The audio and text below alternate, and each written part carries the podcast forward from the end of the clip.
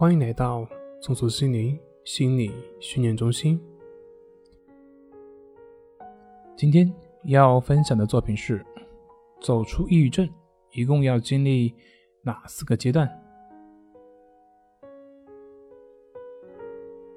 今天呢，将会分享走出抑郁症需要从哪几个阶段走出来。第一个阶段是放弃挣扎。在抑郁的爆发初期，我们往往会陷入到负性思维而不能够自拔，会不断的去否定自己，不断的打击自己，会觉得自己一无是处，然后呢，不断的挣扎，想要说服自己，让自己回归正常。可能你会发现，越挣扎越容易陷入到抑郁的负面情绪当中去。那它的解决对策就是。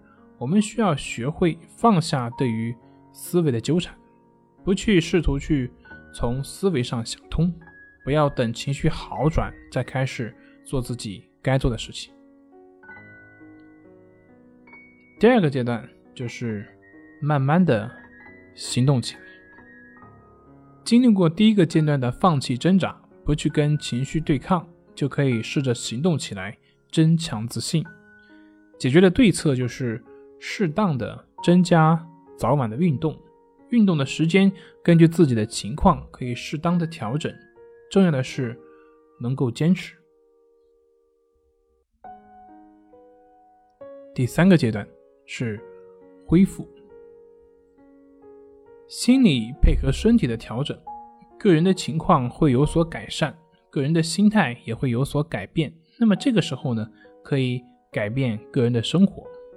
他的解决对策就是试着增加朋友间的交流，学会跟朋友倾诉。不过，不要期望朋友可以真正理解到你，因为对于一般人来说，他没有体验过，所以也很难真正能够理解到。所以呢，开始呢，试着回到正常的工作当中。当然，前期不要从事压力过大的工作，需要有一个过渡期。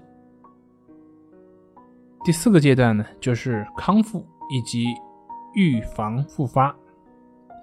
症状的缓解并不意味着疾病的消除。对于抑郁症的朋友呢，我们所要学习到的就是如何跟抑郁症和平共处，如何带着症状恢复正常的生活。因为现实生活当中不顺的事十有八九，想要完全消除抑郁情绪是不切实际的。所以，我们需要学会带着。抑郁正常生活，这样才能够叫真正的走出抑郁，或者说，即便还有抑郁，但是抑郁已经影响不到你了。而他的解决对策呢，我们可以看李老师的书，叫《战胜抑郁》这本书中的关系法进行练习。那么同时也可以配合誓言法进行。当然，如果说你的条件，如果说你的经济条件允许，那么最好是能够选择老师一对一的咨询辅导，这样会有更有针对性。